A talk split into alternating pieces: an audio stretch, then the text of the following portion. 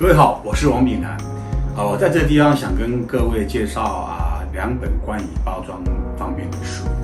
呃，很多年前我先发行了这本包装设计 PT 这本书，是由呃文化发展出版社来啊发行。那经过多年以后呢，我就在啊重重新再啊写了一本啊包装设计结构。哈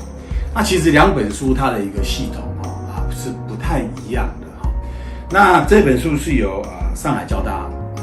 发行的。那为什么会在这个地方做一个啊升级呢？因为我们在于包装跟结构、形式、材料的一种认知啊，更多知道它的一个相互应用哦，会增加我们在创意上面更大的一个空间的一个发展。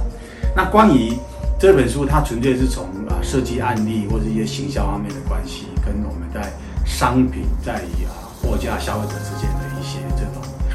心理上的一个呼应的关系。那我发现，如果说在更完完成的完形的一个啊包装知识题库的话，其实应该在更有前端的关于结构跟材料之间，要让它更呃能够呃理解整个材料会改变你呃形式结构，你的形式结构也会不同材料来应用它。所以，在这边比较偏向于理性方面的一些数据、一些材料的一些啊应用落地的一些技术跟啊一个啊知识的一个啊呃开发跟积累。那再来应用上，我们设计，我们对呃通路上面的关系，对消费者的理解，对现在这个线上线下这一些消费行为改变以后，有了拳头这样子的一个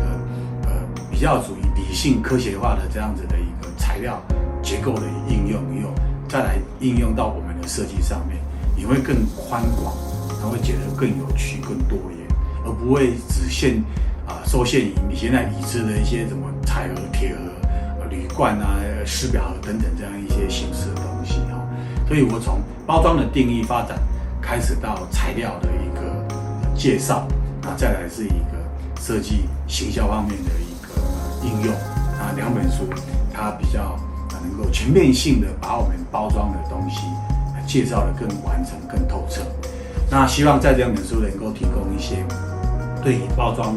呃兴趣者，或是对于我们这一些啊同学在包装学习的课程当中，